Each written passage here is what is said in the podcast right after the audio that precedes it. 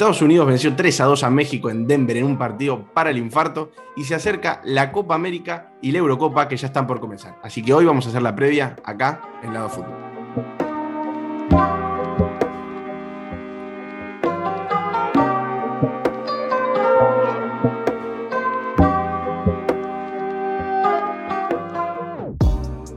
Todos, hola a todas, bienvenidos una vez más al podcast de Lado Fútbol.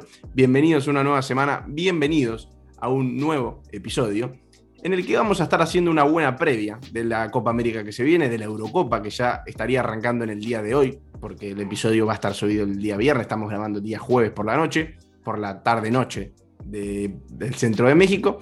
Así que, y también vamos a estar hablando de lo que pasó la semana pasada con ese polémico México-Estados Unidos y con las dos fechas de eliminatorias sudamericanas. Así que para esto le voy a dar el lugar que corresponde a mi queridísimo amigo Caps. Hola Caps, ¿cómo estás? ¿Qué pasa Santi? Qué, gusto saludarte. De Record ya platicamos de los proyectos que vienen para el lado fútbol que van a estar calientes, candentes, picantes, el adjetivo calificativo que le quieran poner, pero picosos. Vamos a ponerle en ese sentido.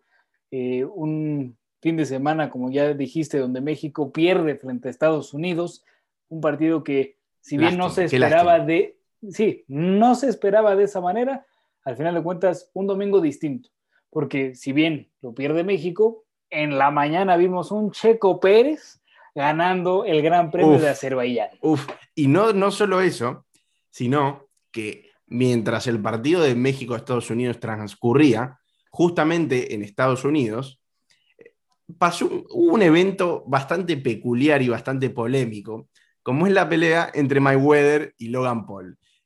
La verdad que fue la pelea más vergonzosa que vi en mi vida. Un asalto. Lo que yo, en lo que yo voy a defender a esta pelea y a los que dijeron que fue todo show, es que era un no, no, no, es que era un show, no podíamos esperar más que eso, no, era una pelea Pero es que ni siquiera, un pero ni siquiera se pegaron. te entretiene, te gusta. Ni siquiera se pegaron. Eso fue, fue lo menos entretenido. Un show como sea Juan Manuel Márquez contra Manny Pacman Pacquiao, o bueno, si quieres ver un show, pues ya Rocky Balboa contra Iván Drago. Sí, en eso coincido, en eso coincido. Pero bueno, yo lo que, en lo que estoy de acuerdo con lo que fue la pelea es que no apuntaban a que sea la pelea del siglo. Entonces quizás la gente estaba esperando, había gente que estaba esperando eso y no se llevó porque era un youtuber frente a un boxeador que no pelea hace cuatro o cinco años. Pero bueno, la verdad fue la verdad me dio vergüenza ver eso. Porque apenas vi. Es que no, lo tendrías que haber visto. A la misma hora estaba México, Estados Unidos. Y que bueno, sintonicé el partido porque me costó encontrarlo. Tuve que recurrir a, a, las páginas, a mis páginas amigas en la que pude sintonizarlo con algunos problemas, se me cortaba de vez en cuando, pero lo pude ver y estuve atento también a la mejor parte. En, la mejor parte, por suerte, no se me cortó, Andrés, que fue ahí en los últimos 15 minutos, ya después el, tiempo añadido, el tiempo extra, y casi, casi, casi, casi que los penales. Yo quería ver los penales, porque viste que siempre para el espectador neutral unos penales se disfrutan un poco. Yo, y soy neutral entre comillas porque yo hinchaba eh, y alentaba por nuestro México querido, pero bueno, unos penales quizás nunca vienen mal porque era una competencia que si bien es importante por el nombre, porque una Nations League es una buena competencia para hacerse con el trofeo, no, no, no sé si es tan importante. Así que digamos buena, vamos a entrecomillarlo, pero sí, al final de cuentas es una competencia oficial avalada por CONCACAF, el famoso Final Four de la Nations League de CONCACAF. Un nombre, más largo no se podía encontrar. ¿Qué nombre? Pero por lo menos en cuanto a remates, el espectáculo que esperaban, creo que aquí sí hubo golpes en el sentido de que México tuvo 21 remates a la portería, 14 de Estados Unidos, pero en la eficiencia es donde se falla, Santi. Esos 21 de México, 7 apenas van al arco, es decir, la tercera parte, y del otro lado de Estados Unidos, de los 14, 7 van al arco, una efectividad del 50%, y es por ello que al final de cuentas, esos números fríos, pues sí, se ven reflejados en el marcador, los goles que no hagas, pues al final de cuentas te los van a hacer. México arranca muy bien este partido, gol del Tecatito Corona, al minuto uno ya lo ganaban, lo empata Giovanni Reina al 27, y hay que decirlo, su papá hace varios años también le metió gol a Estados Unidos y ahora el hijo repite lo mismo un Gio Reina que podía haber representado a la selección argentina. Podía haberlo hecho, pero decidió hacerlo para Estados Unidos, que era lo lógico. A ver, en Argentina, primero que en su puesto eh, no, iba a tener poco lugar, si bien en Borussia Dortmund está siendo de los mejores jugadores y parte de la nueva generación del fútbol europeo, en Estados Unidos iba a tener mucho más lugares, es la selección a la que representó su padre y, es donde nació él y donde vive. Eh, así que, bueno, ahora ya no vive ahí, pero bueno, donde vivió durante su infancia. No, claro, y es un futbolista, creo que con bastantes cualidades. Sí lo vimos en este encuentro. Uno por uno, posteriormente, cuando ya estabas viendo el partido, Santi, qué gusto te tocó ver a Diego Laines, que ingresó después de Uriel Antuna, un Antuna que estuvo perdido todo el partido, no se vio al futbolista de las Chivas, ingresa Laines, el canterano del América, jugador del Betis, mete un muy buen gol entre la escuadra de los Estados Unidos, pero estas distracciones, Santi, otra vez, y llegó bueno, me pasó, para el empate. Me pasó ver, eh, mientras no podía sintonizar el partido, me pasó ver en Twitter muchas críticas hacia Antuna. Cuando entró Laines todo cambió. Eh, se, notó una felicidad, una mueca de felicidad en ciertos mexicanos que disfrutaron de un poco mejor eh, fútbol, pero bueno, al final y al cabo no se terminó dando el resultado que, querían. No, totalmente. El empate de McKinney termina liquidando a los tres minutos del gol de Laines.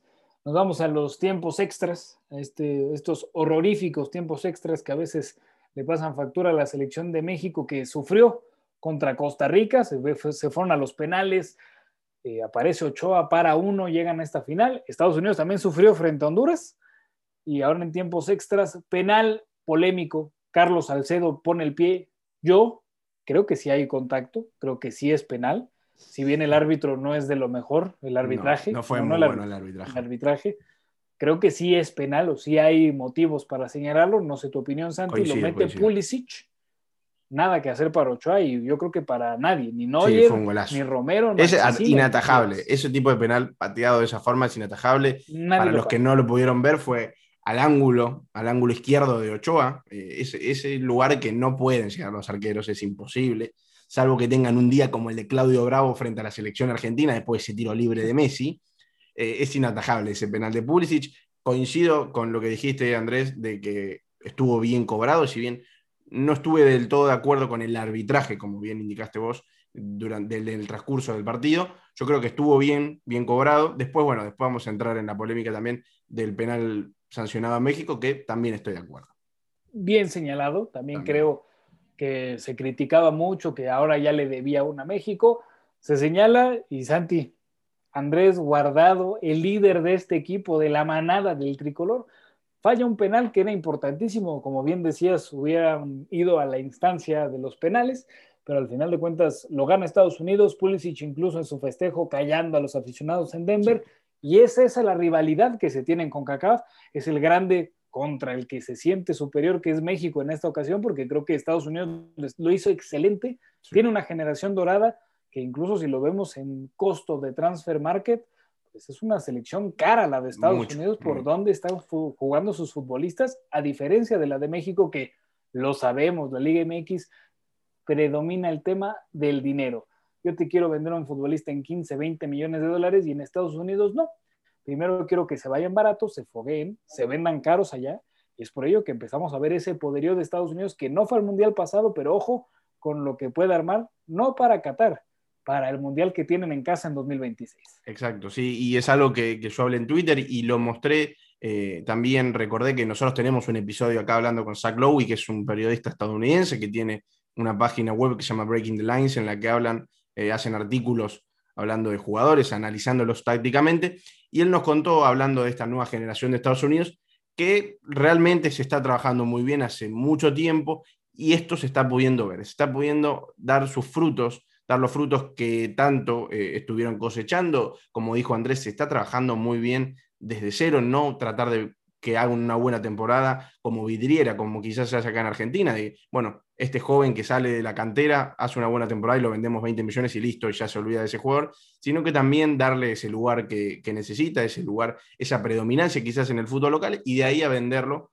para que también viva la experiencia en el fútbol europeo. Vimos el caso de Pulisic, que no fue directamente a jugar en un equipo mega, mega, mega grande, sino que también pasó por el Borussia Dortmund, tuvo su paso, tuvo una muy, buenas temporadas y terminó siendo campeón de la Champions League, siendo en uno de los posibles titulares, quizás más titulares eh, habituales, en uno de los mejores equipos. Enfrente, en la misma final, estaba Zach Steffen, el arquero que tuvo que ser reemplazado en el México-Estados Unidos, que si bien no tiene tanta, tantas actuaciones en el City por la predominancia del arquero Ederson, que es uno el mejor arquero de la Premier League, tiene, está presentando muchos casos de jugadores que están dando que hablar en Europa, están dando que hablar, por ejemplo, Serginho en el Barcelona, Winston McKenney en, la Juventus, tenemos el caso, como dijimos, de Pulisic, tenemos el caso de Giovanni Reina. Son muchos jugadores que están predominando y se está trabajando muy bien, como vos dijiste. No, y antes veíamos estas, estos encuentros en los cuales la mayoría de los futbolistas de Estados Unidos eran de la MLS, de la propia liga, algunos que brillaban en tierras europeas. México, pues si bien tenía más futbolistas europeos, tampoco era la gran cantidad como ahora se están invirtiendo los papeles. Y creo que también es importante decirlos, a los, los equipos donde están jugando es de destacar. Lo decías bien, Pulisic, campeón de Champions, el tema de McKinney, que bueno, está en la Juventus, el propio Reina, que creo que lo, está haciendo bastante bien. Sí, sí. Y del otro lado. 18 años tiene, también hay que tenerlo en cuenta, es muy joven. Claro, es un bebé. Y también, también uno de los líderes de la defensa de Estados Unidos, Brooks, uno de, las, de los jugadores que más experiencia tiene en la selección, tuvo una temporada muy buena en el Wolfsburgo, que fue uno de los equipos que clasificó a Champions League en la Bundesliga. Y también hay que tenerlo en cuenta porque no solo se está trabajando con la juventud, con la nueva generación del fútbol estadounidense, sino que también se incorpora a esos jugadores que quizás tengan entre 28 y 30 años, que están teniendo buenas temporadas en sus clubes y pueden aportarle esa jerarquía al equipo que necesita. Y es que ahí es creo donde le están dando al clavo, porque México siempre se habla de que hay que convocar a los que están mejor y que el ritmo importa mucho, pero por un tema extracancha están peleados con Chicharito, goleador histórico de la selección, no está convocado y fue jugador del mes en la MLS con siete goles en siete partidos y una asistencia. Convocan a Alan Pulido, que no está teniendo su mejor arranque en la MLS o para que esté en la selección mexicana, el propio Pizarro que se bajó de la convocatoria, pero que en el Inter Miami está desaparecido y ahorita se maneja que puede regresar a Rayados o a Chivas. Y hay que aplaudir porque Estados Unidos no está convocando a Conrad de la Fuente por el hecho de que esté en el Barcelona, no está jugando. O sea, no, no está teniendo los minutos que esperarían, no se le convoca porque no está en ritmo y porque no está pasando por su mejor momento. Y así se debería de convocar, no solo en México, sino en general.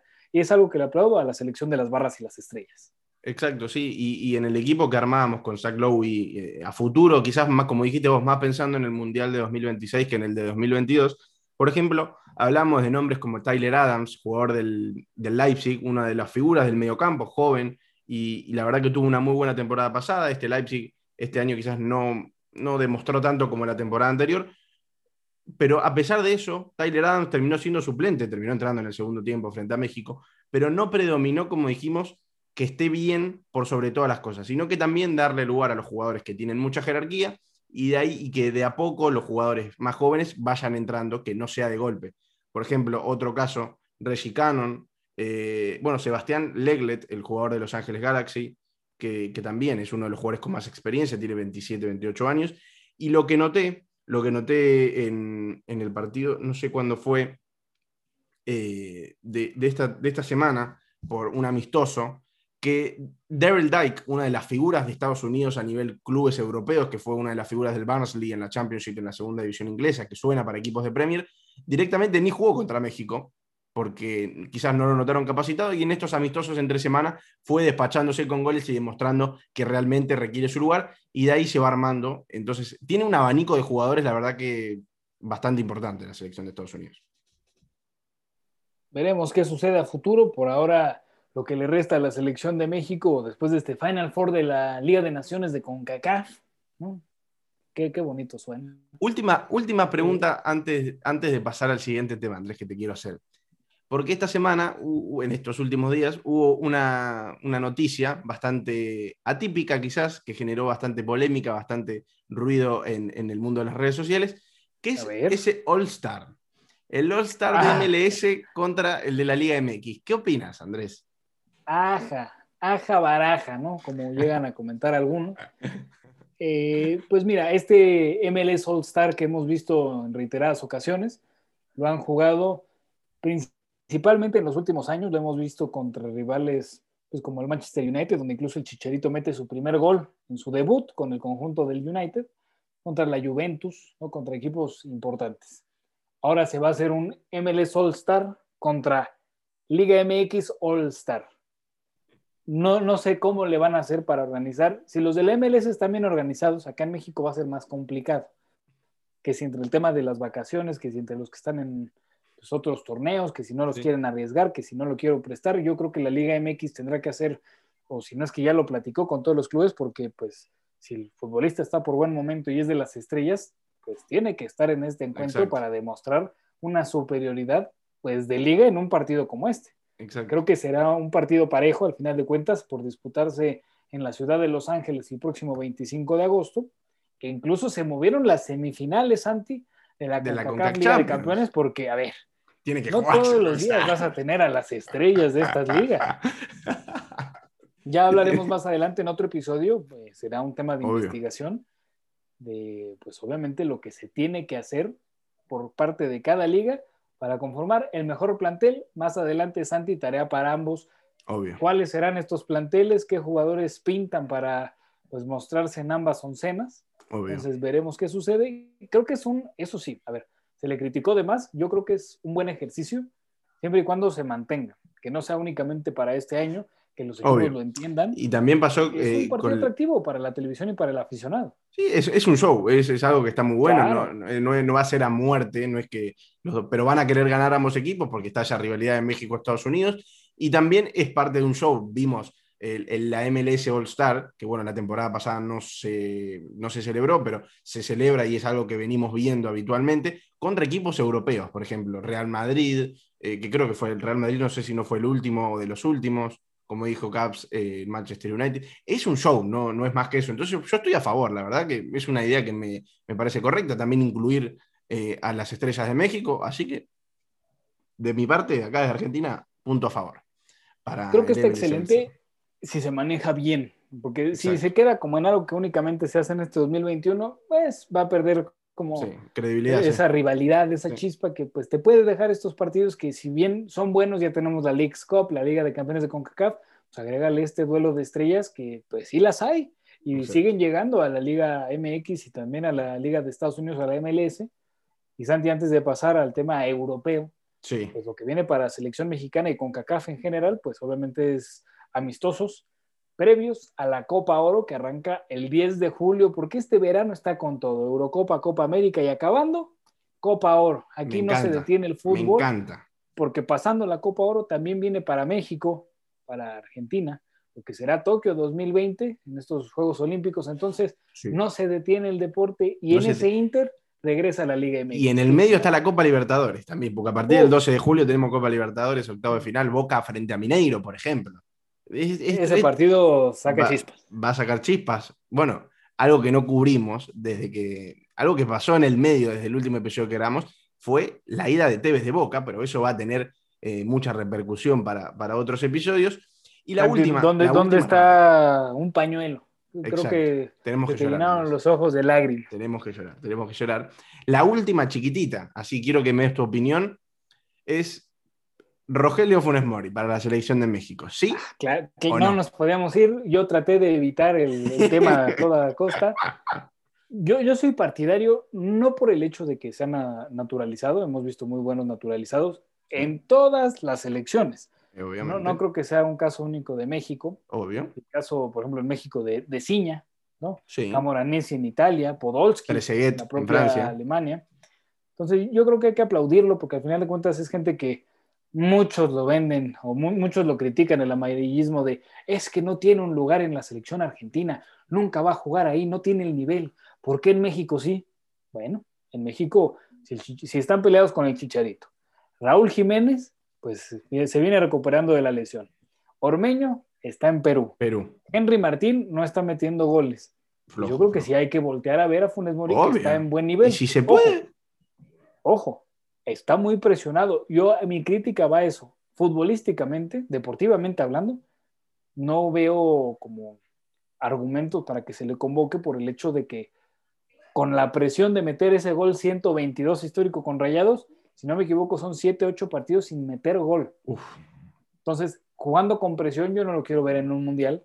claro. México jugándose el pase a octavos de final, porque no creo que pueda... Que pueda sí, absorber la presión, sí, sí, sí, es verdad. Por, por, ese punto, no, no es mal futbolista, creo que es uno de los mejores delanteros en la Liga MX, lo vemos año tras año, torneo tras torneo, pero es más por el tema deportivo, no porque es argentino. O sea, hemos tenido muy buenos futbolistas, excepción obviamente del Guille Franco que no metió gol en los mundiales, sí. pero de ahí fuera, insisto, Ciña, fue un jugadorazo. Sí. Entonces, yo sí aplaudo que estos futbolistas quieran jugar, quieran vestir la verde, siempre y cuando cumplan. Si no cumplen, pues es lo mismo. ¿Para qué estás convocando a gente que no está por su mejor momento, que no lo está atravesando? Sí, coincido, coincido plenamente. Y yo la verdad que estoy, no le veo nada de malo eh, estas posibles convocatorias por naturalizarse. hermano, ya eres mexicano. Exacto. Ahí tenemos la nueva canción para cuando Funes Mori le dé la clasificación a México a los octavos de final del Mundial 2022. Funes Mori, hermano, ya eres mexicano. Bueno, ahí lo van a tener cantando. Bueno, no va a haber gente. Bueno, quizás sí, no sabemos no se sabe. Habrá ¿Por que qué no? ¿Por qué no? Así que si te parece, saltamos el charco, nos vamos al viejo continente, nos vamos a Europa. No me parece, Santi. De llegar a Sudamérica. No me parece. ¿Qué, ah, bueno, y ahora qué no Claro, ¿qué pasa? ¿Qué pasa si me decís no sucede? No, no... Yo te hago la pregunta. Y no sé, sería una situación bastante incómoda. No sé cómo la vemos. vamos, Santi, vamos, vámonos como Carlos Tevez. Vamos, vamos a Europa porque se está celebrando a partir del día de hoy, día viernes. es que ustedes no lo están viendo, pero yo lo estoy ahí picando con el tema Tevez, el rollo, Funes Mori. Santi una pieza, sonrisa, impecable, ya lo dijo. Impecable, impecable. Acá, acá seguimos. En el día de hoy, día viernes, para los que están escuchando, va a arrancar la Eurocopa. La abre un buen partido. La verdad que tengo, tengo, tengo esperanzas por este partido, Andrés. Ya te voy a decir por qué. Turquía frente a Italia, grupo A, grupo que también componen Gales y Suiza. ¿Qué pasa con este grupo? Italia obviamente es el claro favorito, a pesar de no ser la Italia histórica, la Italia de los mejores jugadores del mundo.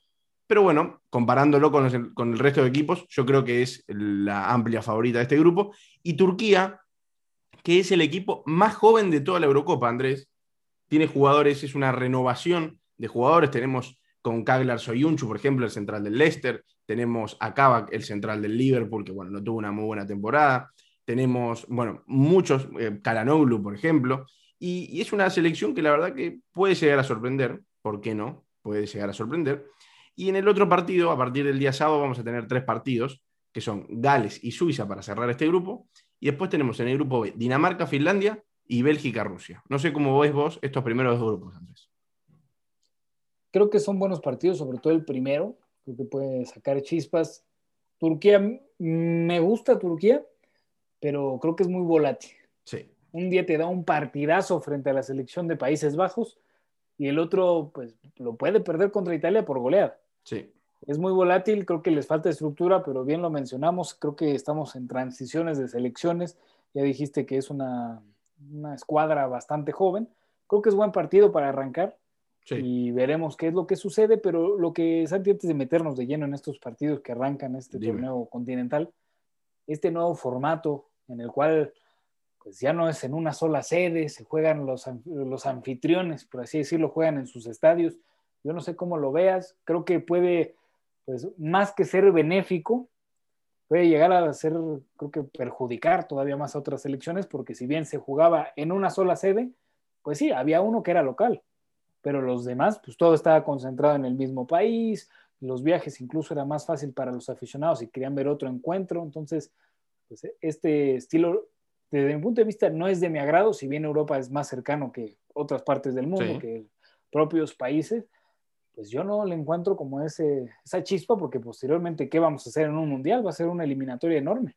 Sí, sí, sí, es medio, es medio raro eh, el nuevo formato, porque como, como dijo Andrés, hay, hay, varias sedes, está un poco, por ejemplo, hay, hay países que hacen base en, en, otro, en otro país al que no es el suyo, porque obviamente necesitan hacer, es, eh, hospedarse en un lugar que esté más cercano a donde vayan a jugar. Entonces es una situación media rara, quizás hay algunos países que tienen una ventaja por sobre el otro. Entonces no, no, no me parece del todo adecuado el formato, pero la verdad, allá ellos están haciendo eh, con el fútbol eh, algunas cosas que no, estamos de acuerdo. Hubo mucha polémica esta semana también con la decisión de, la UEFA con el Barcelona, Real Madrid y Juventus, no sé si lo viste Andrés, que supuestamente iban a aplicar sanciones a esos tres equipos y después se fueron para atrás. eh, agarraron el cable y se fueron para atrás porque dijeron, no, bueno, no vamos a aplicarle ninguna sanción. son cosas, la verdad, bastante extrañas. Y pero, Santi, yo, yo, creo que en ese sentido todavía no lo aplican porque siguen estando en la Superliga. Exacto. Entonces, si ya se le aplicó sanción a los equipos, por ejemplo, de la Premier League, que qué bueno que van a donar ese dinero para el tema de formación y todo, sí.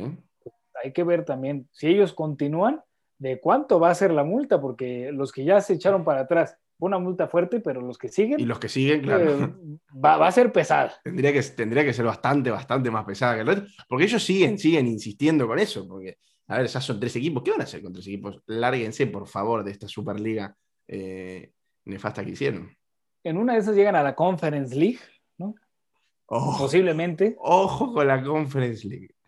Ojo con que, la Que si bien todos criticamos la Superliga, yo no entiendo por qué no se le está criticando a la Conference League. Ojo con la Conference League porque hubo una noticia que yo me enteré esta semana que hay un, jugador muy reconocido en su momento, que ahora tendrá 55 mil años, Maicon, Maicon, el gran brasilero Maicon, recordemos aquel golazo que dio. Eh, exactamente. Llegó un equipo, Andrés, de San Marino, se llama Trepene, que va a estar disputando la Conference League. Imagínate la situación actual de Maicon, que llegó un equipo de la Liga de San Marino, San Marino, una de las peores selecciones de Europa, y va a jugar la Conference League. Bueno, llega a ser historia, Santi. Exacto, va a ser el histórico, de, histórico de San Marino. Claro, si no lo ponen como capitán me voy a preocupar, pero tú también, Santi, estás criticando demasiado una población de 34 mil habitantes. Qué rápido, estuviste muy rápido ahí, Andrés. O sea, es, bárbaro. San Marino, si me criticaras a Uruguay, eh, todavía tiene 3 millones, juegan bien, dos mundiales. San Marino no llega ni siquiera a 50 mil. Es muy complicado, sí, la verdad que es muy complicado. No es ni una colonia de Argentina o de México. No, es verdad, es verdad. Y es, un país. Mil, mil disculpas a San Marino, la verdad, tenés razón Andrés, me siento culpable ahora, porque, porque es verdad, es una población muy pequeña. Porque sacar tu pasaporte de San Marino y te van a convocar. off the record hablábamos justamente de, de, lo excepcional que es eh, el país uruguayo, al ser tan pequeño, tiene 3 millones de habitantes, como dijo Andrés, y sacar tantos buenos jugadores, la verdad que es algo increíble. Bueno, justamente San Marino, 34.000, mucho, mucho menos, pero bueno, no es una selección que, le vaya. Pero tendrá lo suyo, Andrés.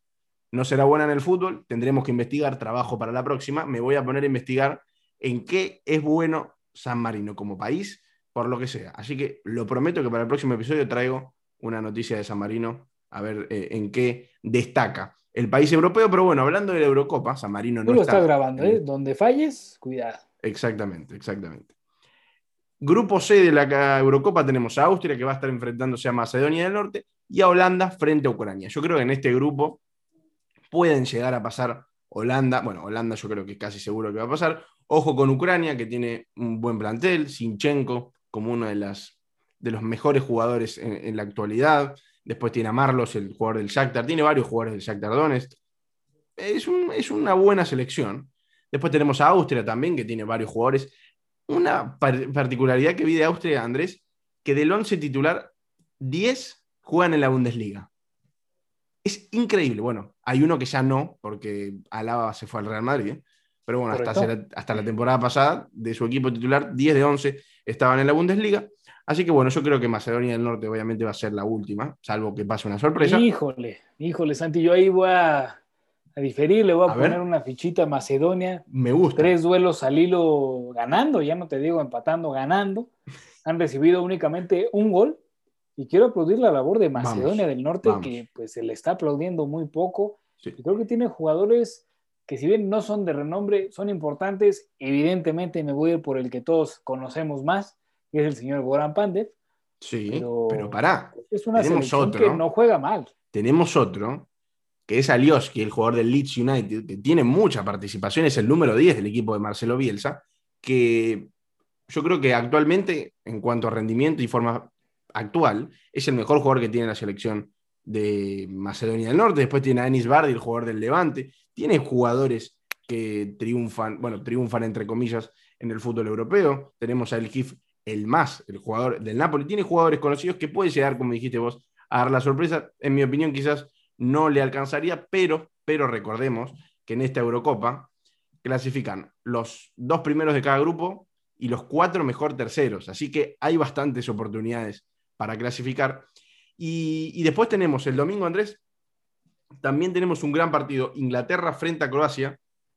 Inglaterra que es de las selecciones que quizás con mayor futuro que hay en esta Eurocopa, muchos eh, jugadores jóvenes, muchos jugadores a muy buen nivel, pero bueno, Inglaterra siempre tiene ese problema de que necesitan moldarse, tiene muy buenas piezas, pero le cuesta acomodarse, quizás algo parecido a lo que le pasa a la selección argentina. Y en su mismo grupo tenemos Escocia frente a República Checa. Escocia que vuelve a la Eurocopa después de más de 25 años. Es una gran selección con muy buenos jugadores también que se destacan en la Premier League. Pero bueno, hay que estar eh, atento a este grupo porque está muy bueno. 1.27 mil millones de euros es lo que cuesta Inglaterra. Es la selección más cara de esta Eurocopa. Qué locura. Y, si de números hablamos, es la que tendría que ganar. Exactamente. En cuanto a números. En cuanto a números. Yo creo que la generación está muy verde todavía, Santi. Si bien está el propio Mount, que es un jugadorazo, Foden, que le cargan demasiado y es mucha presión para el futbolista del City. Entonces, yo quiero ver qué tal se desempeñan. Han tenido sus escándalos hace poco, claro, hay que recordar que también, pues no solamente pasa en este lado. No, no, no, no solo pasa con los jugadores de América, también pasó con los jugadores de la En México no, en Argentina no, en Ecuador no, también pasa del otro lado del charco, como lo es en Europa, con estos futbolistas que pues son jóvenes, una selección muy joven, Trent Alexander Arnold, que al final de cuentas tristemente se baja de la convocatoria. Creo que será un grupo bastante complejo, no, no es sencillo para la selección inglesa, pero será agradable.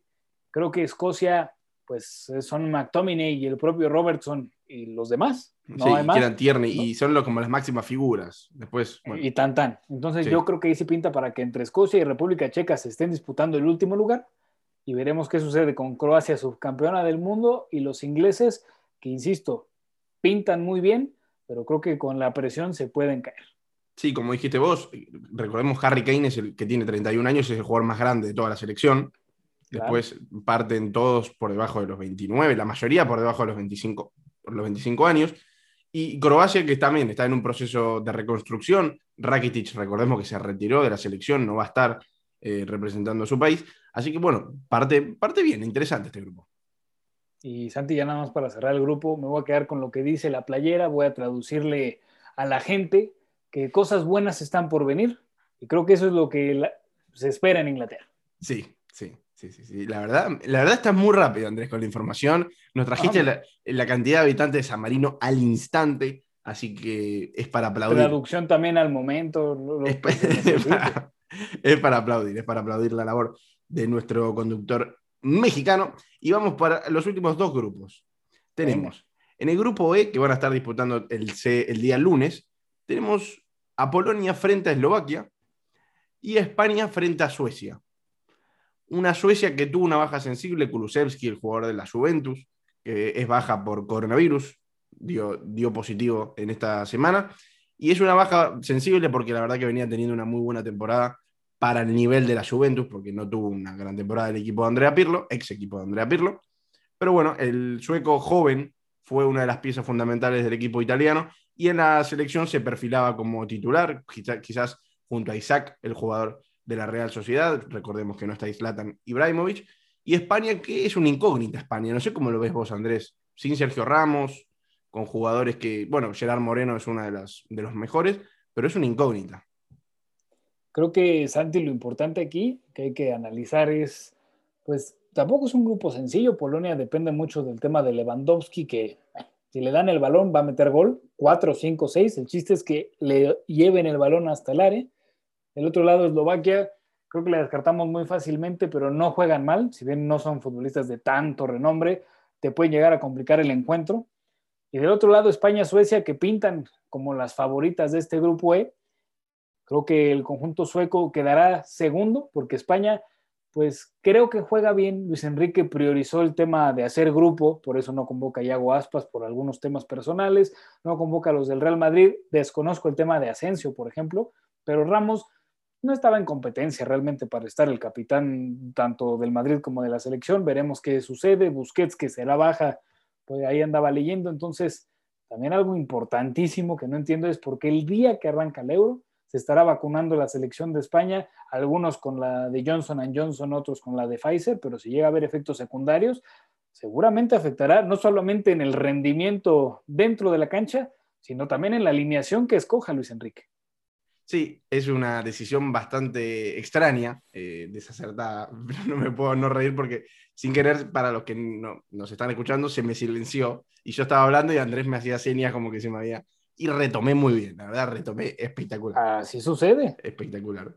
Y, y bueno, la verdad que sí, como dijiste vos, Andrés, me parece una decisión bastante extraña. Justamente, además, como dijiste vos, un día antes de, de iniciar su, su camino eh, en su sueño por la Eurocopa. Y si te parece, vamos con el último grupo, que es el grupo de la muerte. Este grupo es el grupo de la muerte y va a dar que hablar porque puede caer un grande, un gran candidato a quedarse con esta competición. Tenemos el martes Hungría frente a Portugal. Hungría es la selección quizás más floja de estos cuatro, que por qué no puede llegar a dar la sorpresa, pero me extrañaría mucho. Frente a un Portugal con Cristiano Ronaldo, Bruno Fernández, Joao Félix, Diogo Jota, con todas las figuras que tiene la selección portuguesa. Y del otro lado tenemos a Francia, que se va a estar enfrentando a Alemania. Partidazo, partidazo. Yo creo que Francia es la máxima candidata a quedarse con esta competición. Alemania también está en un proceso quizás de nuevas incorporaciones, nueva juventud, pero, pero también volvió Müller, volvió Hummels. Es una selección que recurre quizás también a, a lo confiable y puede ser peligroso para cualquiera. Y ya lo decías, Francia favorita ampliamente, se quedó a nada en 2016 contra Portugal. Mira nada más lo que son las cosas.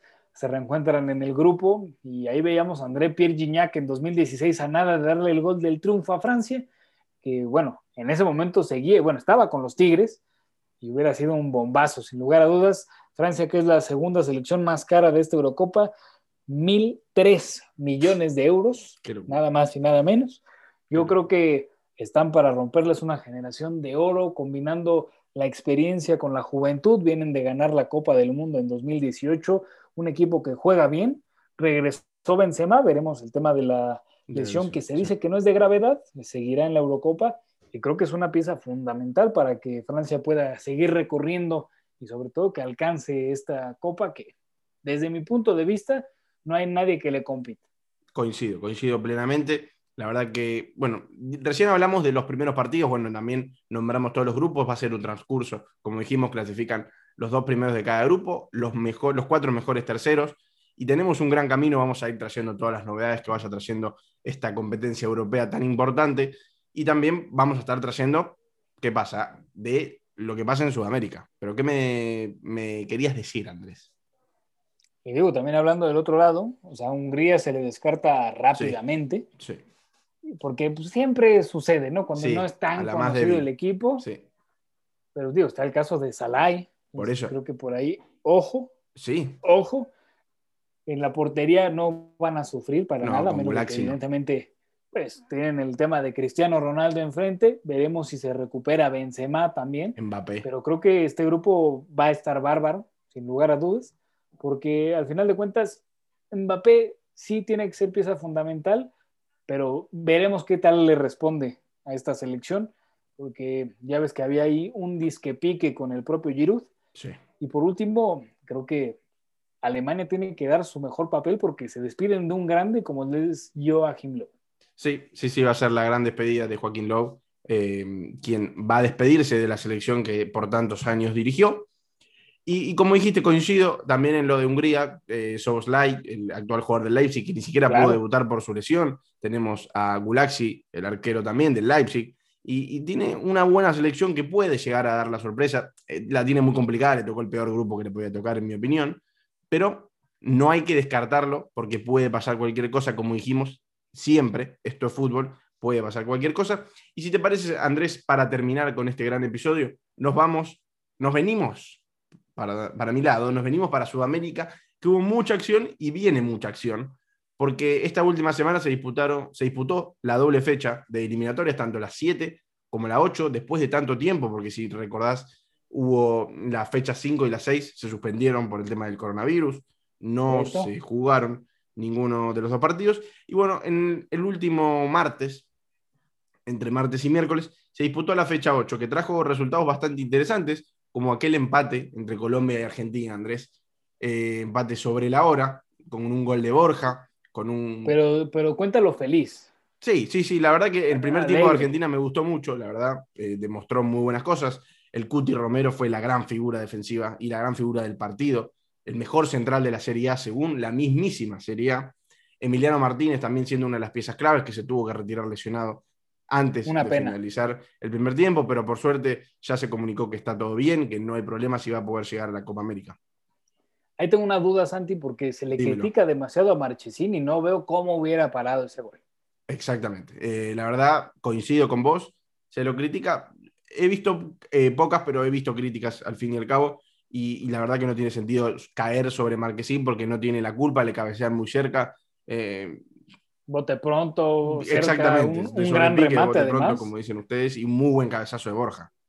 Y muy buen centro de cuadrado. Complicadísimo al final de cuentas, y creo que Marchesín es muy buen portero, pero en esta no tenía nada que hacer. No, no. es muy fácil criticar sin estar ahí. Y yo creo que también se critica porque cuando la toca él se le mete entre, entre, entre el brazo y el pecho. Pero bueno, e, es algo que él quiso pararla, no pudo, es algo que no se puede evitar. Como dijiste vos, yo creo que era prácticamente imposible de atajar esa pelota, muy rápido sobre el final, con la agonía de que venía Colombia. E, era muy complicado. Y, y después tenemos una victoria de Perú frente a Ecuador como visitante, un Perú que aún así, de haber ganado, sigue último en la tabla con cuatro puntos, al igual que Venezuela. Listísimo lo de Perú. La verdad que sí, vamos a estar hablando de algunas sorpresas que dejó la lista final rumbo a la Copa América. Empate sin goles entre Venezuela y Uruguay. Brasil que le ganó 2 a 0 a Paraguay, un Brasil que se encamina como máximo candidato para quedarse con la Copa América que se va a estar disputando juntamente en su país. Y un empate a uno entre Chile y Bolivia, un Chile que también, al igual que Argentina, rescató dos puntos de seis posibles en esta doble fecha después de haber empatado, recordemos en Santiago del Estero, acá en Argentina, Chile y Argentina, en un partido que Chile fue bastante superior, Argentina no pudo controlar defensivamente a Alexis Sánchez, que fue un demonio, la verdad, eh, Alexis, sin, un Chile sin Vidal, que es la pieza fundamental del mediocampo y que le da mucha jerarquía, no pudo hacer nada y Chile se llevó un empate frente a Argentina y un, un, flojo empate frente a Bolivia como local que yo creo que podría haberse llevado más. Tuvo mucha mala suerte, fue superior. Está mostrando muy buen fútbol Chile. Tuvo mucha mala suerte en los disparos, tuvo un par de palos, eh, un travesaño. Mm, llegó mucho, pero pudo convertir poco, muy poca eficacia de cara al gol. Y bueno, Andrés, a partir del próximo domingo arranca la Copa América. Y antes de meternos de lleno a esta copa que pues ya platicaremos estos temas políticos, ¿no? de salud, sociales. Creo que bien dices lo de Chile que tendría que haber aprovechado porque de ganar se hubiera metido en el cuarto lugar de estas eliminatorias, que Santi, qué disparejo ha estado, lo que es Brasil-Argentina con 18 y 12 puntos respectivamente, de ahí para abajo estamos hablando de 10, 9 puntos de diferencia, es una, una locura lo que está pasando en, en Sudamérica. Sí, sí, sí, como dijimos también es muy sorpresivo lo de Perú, que esté último no, no, tristísimo. Después del mundial que dieron. Exactamente, exactamente. Y recordemos que es el último finalista de la Copa América. Perdió contra Brasil en un gran partido. En un gran partido, y bueno, lo que hablábamos también of the record y ahora vamos a estar mencionando, estar un periodo de reconstrucción, de darle más oportunidad a, las jóvenes promesas, quizás del equipo, y se están yendo las máximas figuras. Y si te parece, le damos lugar a la Copa América, Andrés, que va a estar haciéndose oficial el arranque el próximo domingo en un gran partido entre Brasil y Venezuela.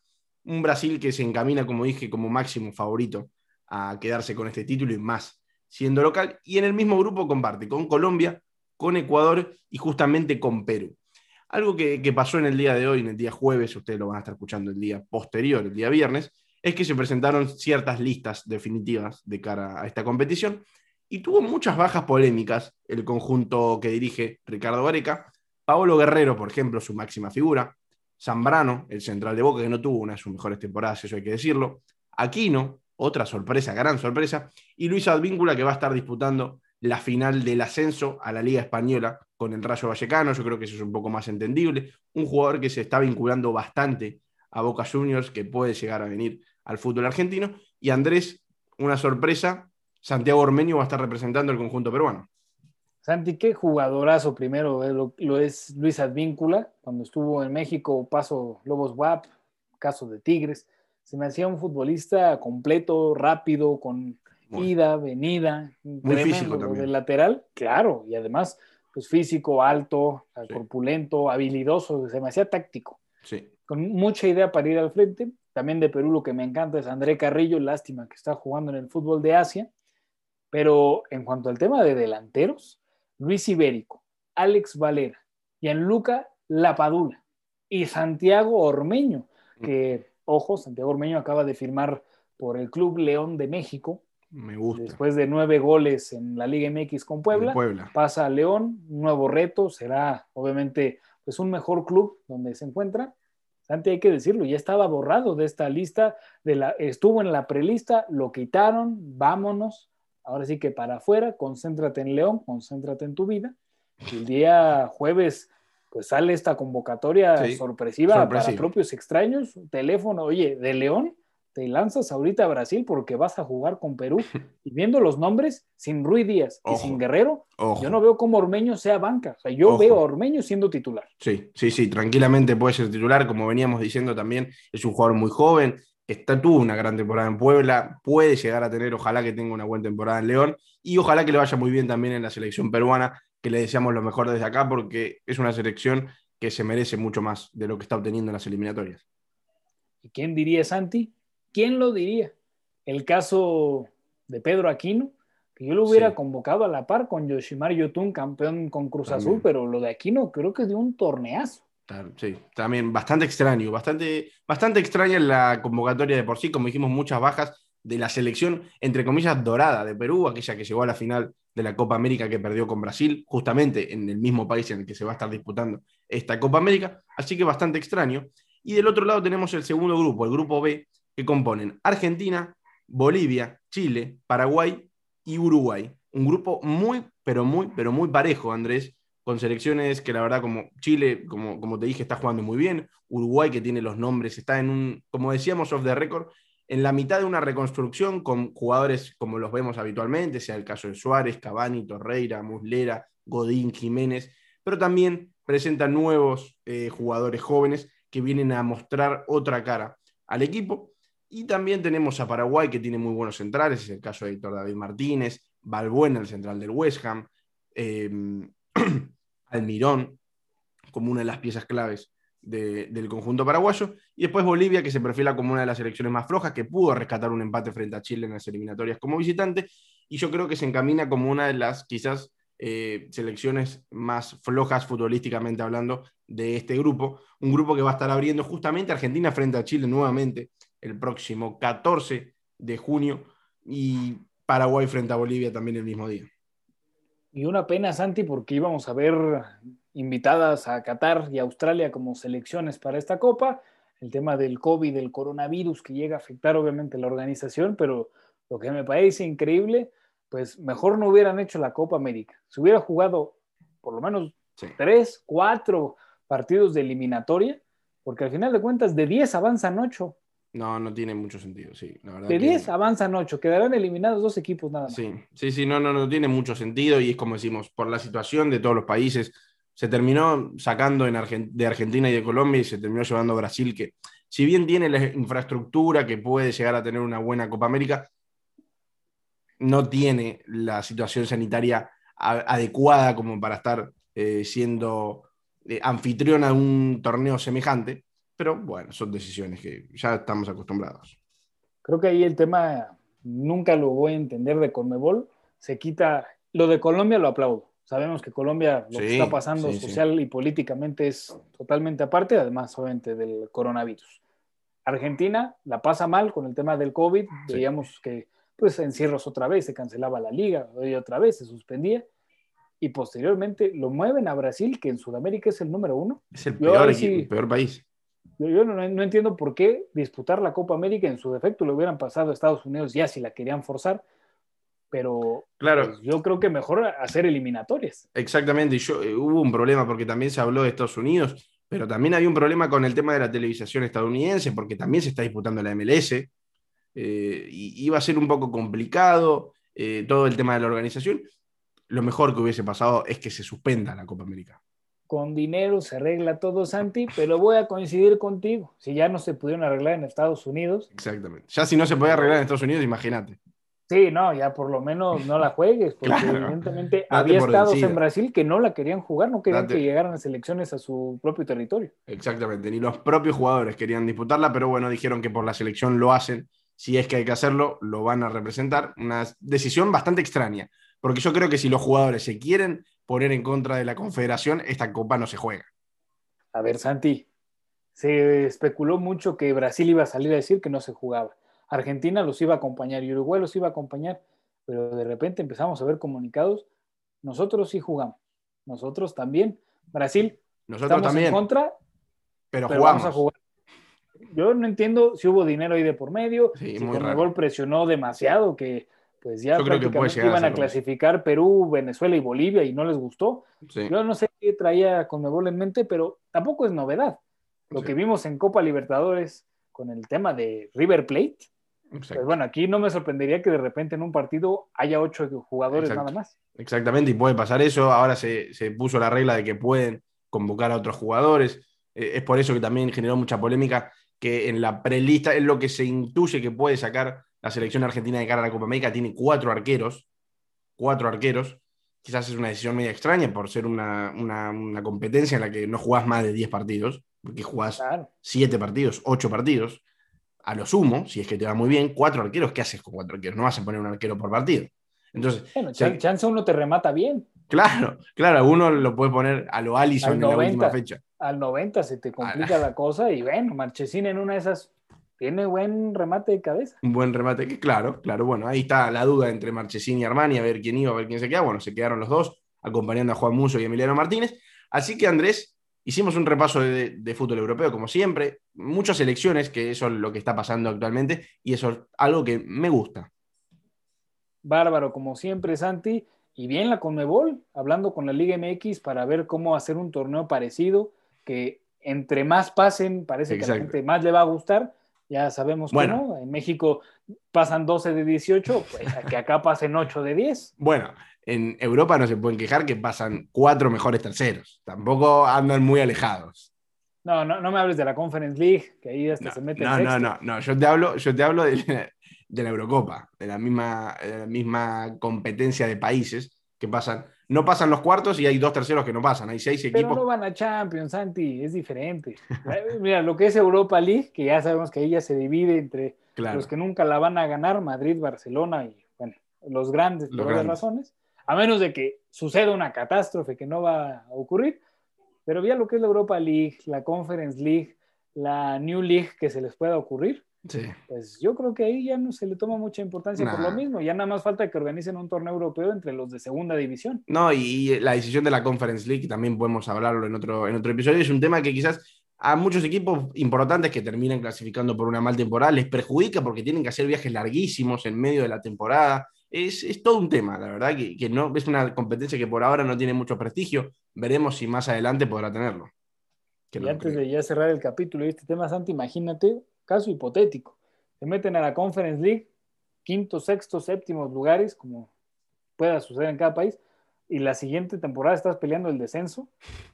¿Qué, va a pasar? O sea, obviamente no le vas a dar prioridad a la Conference League, no, es como que la Conference League te va a dar, pues, ahora sí que el mantenimiento en la primera. Sí, puedes clasificar a la Europa League. Ah, claro, claro. Venga, la, venga. verdad, la verdad, la verdad que bueno, es algo que vamos a estar tocando de vuelta cuando vuelva la competencia de clubes. Así que bueno, Caps, te agradezco por haberte pasado nuevamente por este episodio. un gusto, como siempre. Santi, siempre, siempre va a ser un gustazo poder hablar de fútbol contigo. Esta conexión Argentina-México, México-Argentina, bárbaro, tremendo. Me encanta y esténse atentos, esténse atentos a las próximas semanas, a los próximos, bueno, al próximo mes, que va a haber novedades, va a haber un cambio en lado fútbol y se lo vamos a estar trayendo eh, en cada episodio. Así que esténse atentos a nuestras redes sociales, Instagram, Twitter de Caps, arroba Caps Narrador en Twitter y en Instagram, arroba Santi en, en Twitter y en Instagram. Y no sé si quieres decir algo más, Caps. Y en estos cambios ya veremos de qué lado más cala igual. Me gustó. La verdad que tengo que despedir con esto, Andrés. Tengo que despedir con esto. Así que les agradezco a todos por habernos escuchado. Muchas gracias. Espero que les haya gustado y hasta la próxima.